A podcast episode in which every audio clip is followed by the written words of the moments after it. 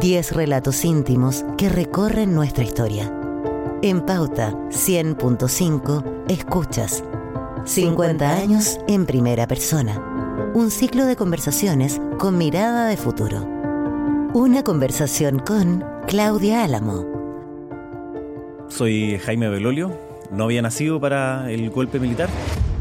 Jaime, en todas las familias de Chile se juntaron, había un vértice, en casi todas, no en todas, donde finalmente la familia estaba cada una en un, en en lugar, pero también habían historias que llegaban. ¿Cómo, cómo es tu historia? Bueno, yo, creo que tú partes bien en, en, el sentido de que hay distintas vivencias de distintas familias, pero cuando uno eh, comienza a preguntar, eh, siempre se encuentra, o bueno, casi siempre se encuentra con que hay algunos que tenían otra visión. O sea, es raro que alguien te, te, diga que siempre toda su familia pensaba exactamente lo mismo con respecto al 73. Yo nací el año 80 eh, y por tanto la, los primeros momentos como de conciencia política son más bien el 86, 87, el plebiscito. Claro, Por supuesto que sí, es algo que, que vi. Y, y, después yo tuve que como reconstruir cierta historia porque eh, en, yo, yo, diría que la discusión política en mi casa hasta que yo tenía como 12, 13 años, hasta el, como 92, era de silencio. Lo que yo no sabía es por qué era de silencio. Espera, ¿no había discusión política o la discusión que había tenía zonas de silencio? Bueno, yo te diría que quizás yo no estaba invitado eh, a aquellas discusiones. Eh, y, y, habiéndolo hablado ahora con, con más tíos, tías y con mis propios viejos, era como que, como era algo divisivo, habían optado que por la, en las reuniones familiares no se hablaba de esto. Y entonces obviamente que a mí me llamaba la atención eh, eh, por qué no se podían hablar de ciertas cosas que estaban pasando en, en, en, el país. Entonces fui, fui reconstruyéndola de a poco. Y me pasaron varias cosas como divertidas. La, la primera de ellas como divertida es que eh, yo almorzábamos siempre con mi abuelo Blas Belolio, que vivía en, en, Santiago, en un departamento, y un día yo entré a su oficina porque era médico, eh, nació en 1911, o sea, imagínate, estábamos hablando de un, de un señor ah, que, con, con, mucha experiencia, como dirían hoy día, eh, y, y, encuentro una plaquita metálica que dice Senado de Chile 1953-1961. Entonces yo la tomo feliz, eh, era, no sé, tenía 10 años, 11 años, y fui a donde estaba mi abuelo y le digo, tata, qué lindo, ¿esta la compraste en el persa? Y mi tata se enoja y me dice, ¿cómo se te ocurre? Y yo no entendía por qué se enojaba, digamos, y, y me dice, yo fui senador. Y tú no tenías Entonces, idea. Yo, yo, me río y le digo, no, pues tata, si ese empezó recién.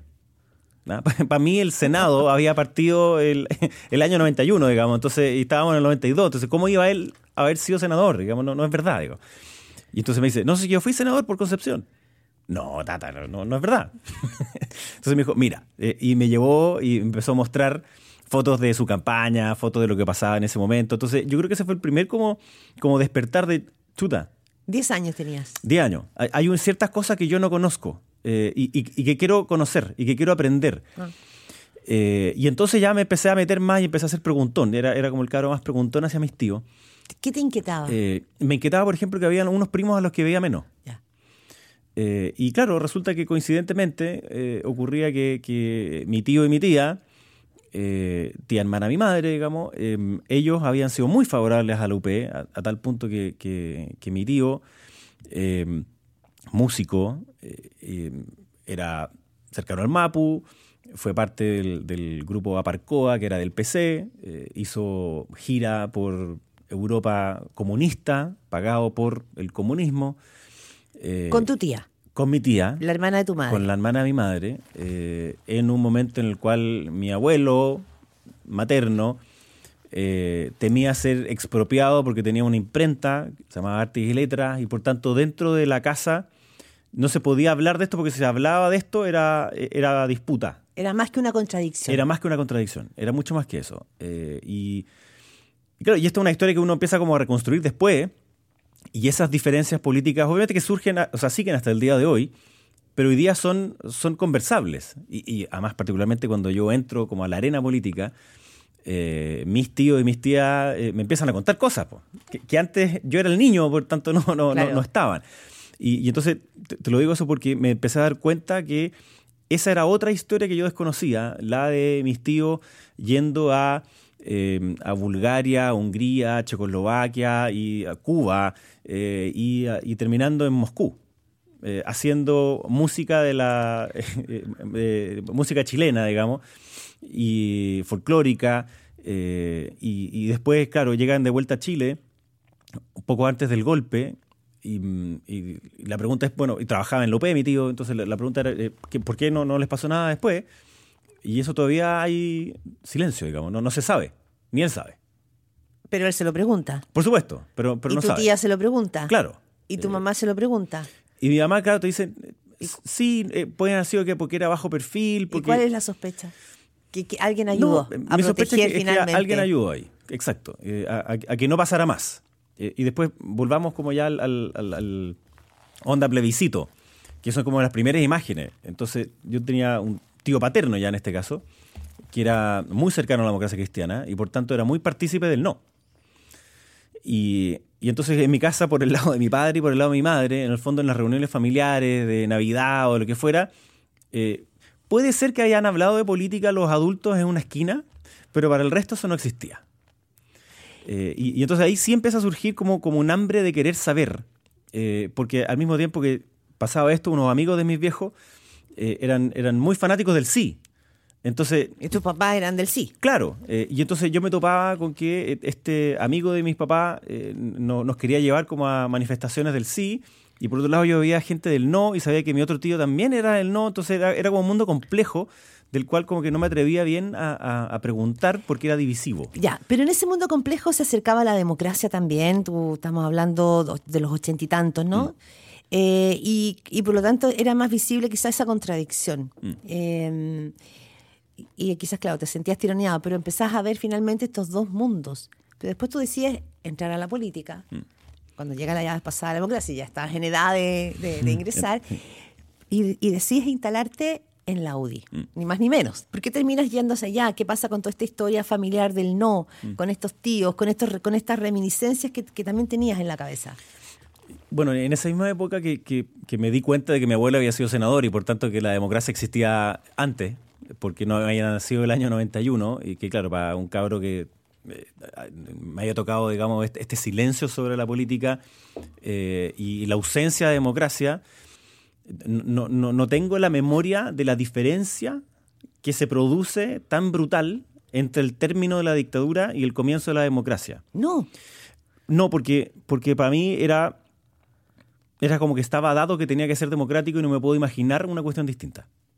Y por tanto que uno pueda hacer planteamientos diferentes, que hayan partidos políticos, que hayan sindicatos, que hayan eh, que, que haya lo que significa Claro. un Estado de Derecho y una democracia, que hayan tribunales a los cuales se pueden para ti era obvio que eso iba a pasar. Eh, Exacto. Eh, y, y el- entonces, obviamente que en, en la, en la lectura de la historia, más las vivencias de la historia, son los que te hacen ver la, la brutalidad de la ausencia de esas cosas que parecen obvias, que parecen evidentes. Y entonces, el- el- la razón por la cual yo en- entro a la UDI es múltiple. De los pocos recuerdos políticos, de nuevo, o sea, como le pregunté a mi abuelo, es también el asesinato de Guzmán. Por eso sí salió en todas partes. Claro. Yo no entendía por qué, digamos. Y tú tenías en ese tiempo 90... El, el 91 tenía 10 años eh, cuando lo mataron. Eh, y, y sí me acuerdo, claro, me, me acuerdo las imágenes del auto baleado, de- del funeral.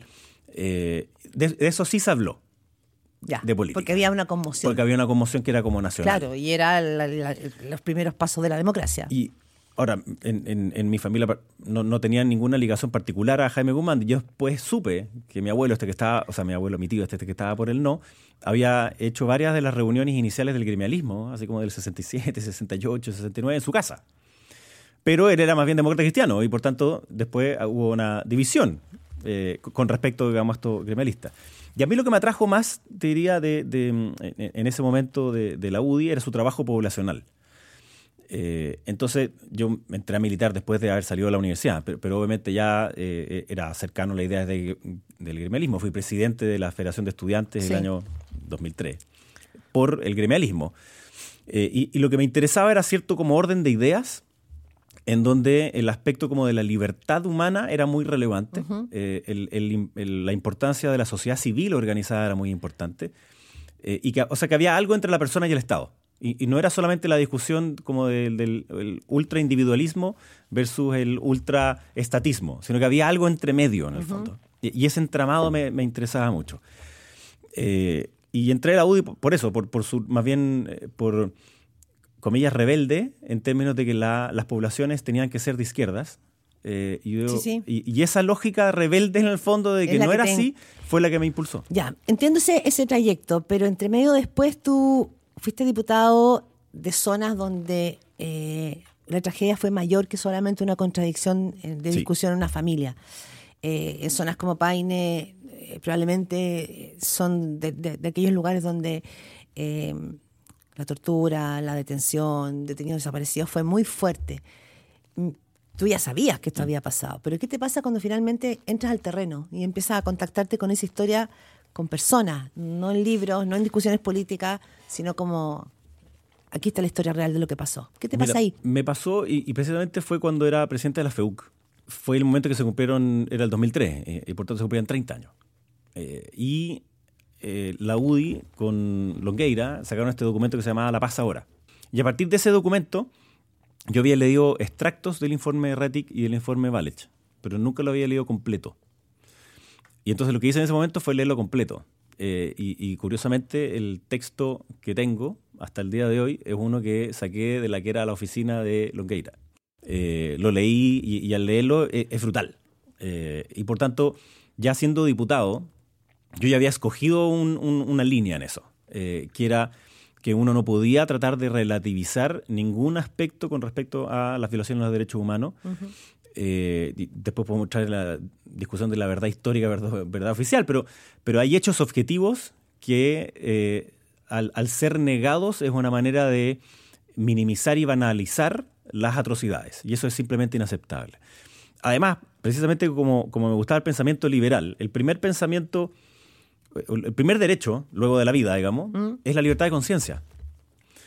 Eh, y esa libertad de conciencia es la que pretende anular la tortura.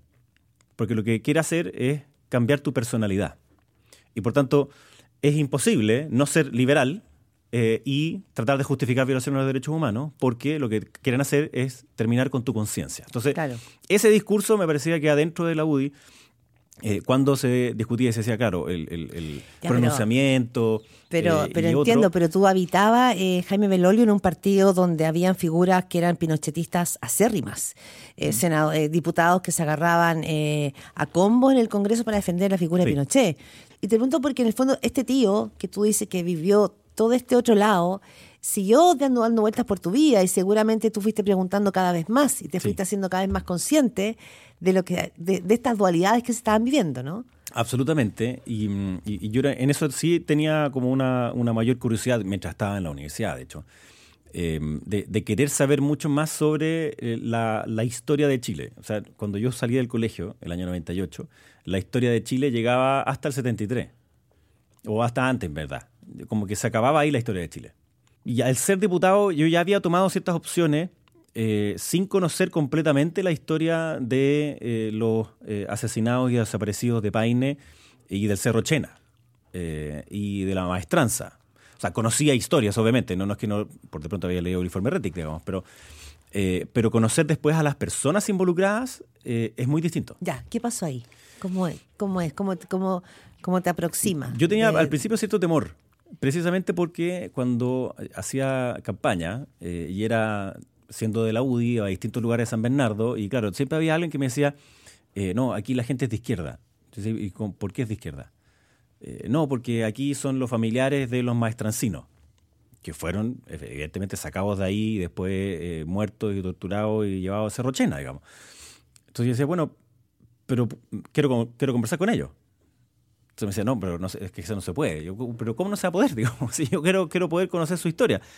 Eh, entonces como que se, presumía que era imposible que uno pudiese siquiera empatizar eh, con lo que había ocurrido. Y, creo que la, manera por la cual me pude acercar más es por, haber ratificado muchas veces el que yo decía, no, es una dictadura, eh, hubo violación a los derechos humanos, son injustificables. el reconocimiento político que tú hacías te abrió las puertas para poder ingresar a esa historia. Yo creo que, sí, que, implicó que, eso me pudiera abrir la puerta al menos a que... A ingresar a la eh, historia, a poder tocar esa historia y escucharla. Eh, y, eso sí me pasó en, en Paine. ¿Esa experiencia te cambió? Claro, porque, porque es distinto conocer las violaciones a los derechos humanos desde el libro y desde la historia que escuchaba, claro, de mi tío que tuvo amigos que fueron desaparecidos, a, tener a la mamá. ahí, eh, a tener a la hermana, a tener a la nieta. Eh, de hecho, una nieta de un detenido desaparecido de Win trabajó conmigo en mi equipo. Y, mm, y- y claro, nunca fue tema, digamos, precisamente porque ella sabía lo que yo pensaba. Y de hecho, yo hablé con su mamá. Ya, por Al de- respecto. Pero las desconfianzas estaban muy vivas todavía. Ah, Los prejuicios estaban y de alguna manera se fueron, eh, se fueron cayendo. Entonces, eh, cuando hay, un, como un callejón, digamos, en Paine, que es donde hay muchas madres y familiares de quienes fueron asesinados en Paine. Eh, y de nuevo, siempre había alguien que decía, no, que allá no se puede entrar. Decía, ¿por qué no se puede entrar? Eh, no, porque son madres de detenidos desaparecidos. Dije, bueno, yo, yo quiero conocerla. Y después lo que ocurría es que yo iba con cierta frecuencia al club de adulto mayor, en donde habían viudas, eh, sobre todo viudas, y familiares de personas que habían sido eh, muertas, asesinadas, digamos, por la dictadura, algunos de los cuales todavía no se encuentran. digamos. Jaime Y, Belolio. y perdona, y, y ahí lo, lo último que quiero decir es que entonces, es, es muy distinto cuando eh, uno, uno lee a cuando uno vive con otra persona y trata de sentir lo que está sintiendo. Por supuesto, no, no, no puedo Obvio, es sentirlo- intransferible, Claro, pero exacto. tratar de. Pero, pero muy ahí. distinto. Y entonces esa, esa gigantesca como, eh, como que se te cae un, un portaaviones, digamos. De decir, ¿cómo puede pasar esto? Digamos? ¿Cómo- ¿Cómo puede haber una banalización preguntar, ¿qué- tal? Eh, ¿Qué, es lo, qué, es lo, qué, qué historias te impactaron eh, cuando salías de ahí, no? Porque había mucho relato. Me imagino que el tema de la ausencia, de no poder encontrar nunca a un, de- a un familiar, eh, pero constatarlo en, esa, en esas historias como más cercanas, en esas Mira, mujeres a Yo la diría espera. que en, en general lo, lo brutal eh, tenía que ver como con el, el desconocimiento del paradero. Eh, o sea, de, de viudas que te decían, eh, mi marido era un agricultor, o sea, trabajaba en el campo, eh, era un campesino, no tenía nada que ver con ninguna otra organización de absolutamente nada. Y de repente pasó esto y, y- y desapareció. Y no sabía dónde estaba. Y entonces íbamos a preguntar eh, y decían, no, es que se tiene que haber ido. Eh, y, y todas esas historias, claro, de no, es que se fue a otro lado, eh, que no, no sé, etcétera. eh, es- eso todavía se nota en los ojos, ese dolor de, el- el- de ese momento de incertidumbre, de, de miedo total, de no sé dónde está, ni por qué tuvo que estar en otro lado, digamos. ¿Por qué se lo llevaron? Eh, eso me pasó también en San Bernardo. De gente que decía, sí, claro, efectivamente, no sé, pues, mi, mi papá, mi abuelo era del Partido Socialista, militaba, iba a reuniones, pero no era así como el principal. eh, y decía, bueno, y, y lo mataron. Entonces, obviamente que racionalizar eso eh, es fuerte, porque eh, es como, porque tienes unas ideas, aun cuando no seas el líder, y aunque lo fueses, digamos, significa que eh, tener esas ideas, tener esa conciencia, significa la posibilidad de muerte. Y eso es muy brutal. Claro, eh, claro, y ahí se nota probablemente eh, que tú eres parte de una generación que, mm, que se aproxima porque no lo vivió. Exacto. Y, bueno, y obviamente ya, ya en el Congreso hay una, una experiencia que puede ser eh, entre es como tragicómica, porque el, el día que juré como diputado, el, el año 2014, eh, no, te hacían elegir comisiones, entonces obviamente yo quería estar en la, en la comisión de educación, y, y, mm, entonces ya, educación, economía y, y- y derechos humanos. Y entonces para la UDI, el que iba a derechos humanos era como pajarito nuevo, digamos. Ah, sí, te tocó derechos humanos. Porque por supuesto que sentarse en la Comisión de Derechos Humanos para alguien de la UDI era una cuestión incómoda. Entonces llegué a la primera sesión eh, y me dicen hay, eh, hay que hay que elegir presidente. Nosotros éramos minoría, la derecha era minoría, y por tanto era obvio que iban a elegir presidente eh, en ese momento que eran el oficialismo. Y el, el presidente interino dice, eh, bueno, se ha propuesto a que sea Hugo Gutiérrez como eh, presidente de la comisión. Quiero preguntar si hay unanimidad. Y tú dijiste que no. Y yo levanto la mano y digo, no. Entonces como que me miran y me dicen, no, pero es que, es que tú no entiendes porque eres muy nuevo. Cuando existe esta mayoría, como que se da la unanimidad para que lo escoja el otro. Yo dije, efectivamente, soy muy nuevo, no sabía que existía esa tradición, no aparece en el reglamento, porque yo de Mateo me sabía el reglamento ya el primer día. Y dije, yo quiero que hagamos una votación. Y entonces el presidente como no sabía qué hacer y, y- y dice, bueno, ¿y y por qué? Y dije, bueno, por una razón súper sencilla, le dije. Yo no creo eh, en eh, la, de la misma forma que cree Gutiérrez los derechos humanos. Para mí los derechos humanos son algo inalienable, es algo que viene con las personas, es anterior al Estado y rechazo cualquier tipo de violación a los derechos humanos. Ocurría en dictadura en Chile y ocurrían en las dictaduras que hoy día también tenemos. Y Ya, por tanto no eso- pensamos igual. Y eso significó que, claro, un diputado que estaba al frente, que ya no lo es, dijo, no, los derechos humanos son de izquierda. Y entonces empezó como el, tumulto. Pero tú eras la eh, excepción en ese minuto. Digo, en la conversación eh, pública que había. Y, fue como él, él, obviamente después de eso no fui muy amigo de Gutiérrez, pero, pero sí me pasó otra cosa distinta. Terminó la sesión y se me acercó Tucapel Jiménez, al cual yo no me habría acercado primero. Y se me acercó Tucapel y me dijo, me interesa tu posición. Y empezamos a conversar. Y esas conversaciones con Tucapel Jiménez, por ejemplo, eh, fueron siempre muy profundas.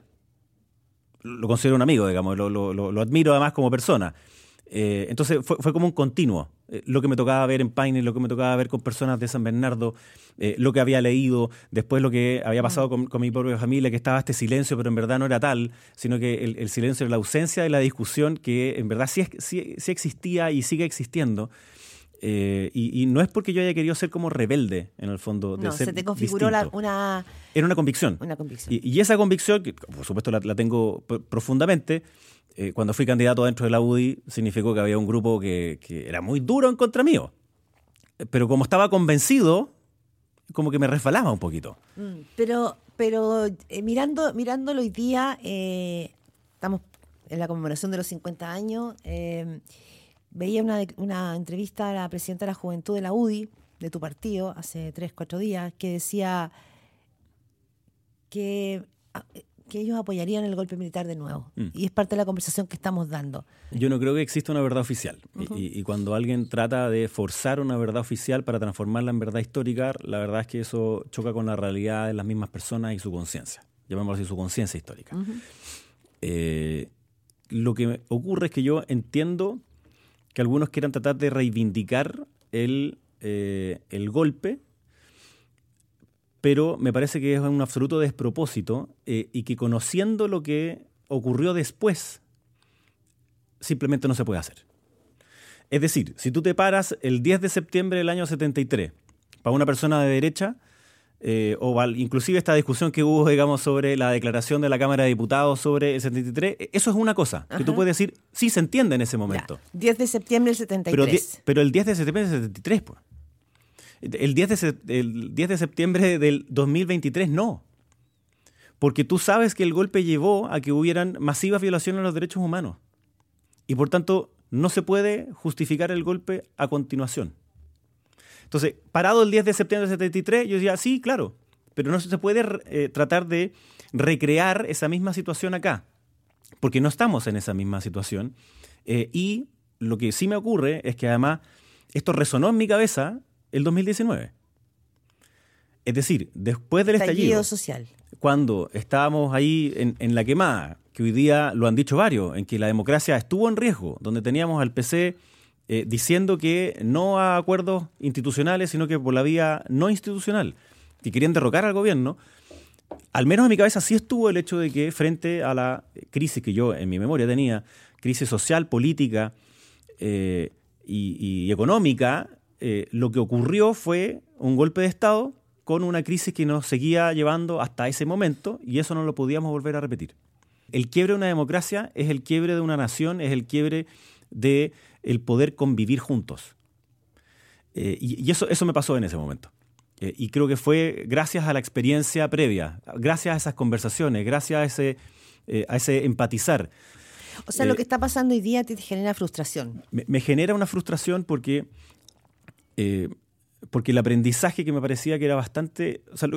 porque lo que estaba haciendo Pato Fernández, en mi opinión, era básicamente decir, tenemos que tener un consenso en que eh, la violencia no es legítima como forma de expresión, que los golpes de Estado no pueden ser un mecanismo de solución y que la violación a los derechos humanos es simplemente inaceptable en cualquier lugar y en cualquier contexto. ¿Y te parecía que sí? ¿Que ese era, el relato que teníamos? Y eso, por supuesto que yo digo, sí, obvio que sí. Por, por lo que estamos viviendo hoy día en el resto del mundo también. O sea, yo tengo prohibida la entrada a Cuba, a Venezuela y a China precisamente porque he hablado de que son dictaduras que violan los derechos humanos. Entonces, ¿cómo no querría decir que no pueden ser el, fracaso de la democracia, los golpes de Estado, son un fracaso de la profundidad de la democracia? Las condiciones que llevan a eh, el golpe de Estado, obviamente que son ponderables, discutibles y etcétera. Pero me parece que hoy día justificar un golpe es absurdo.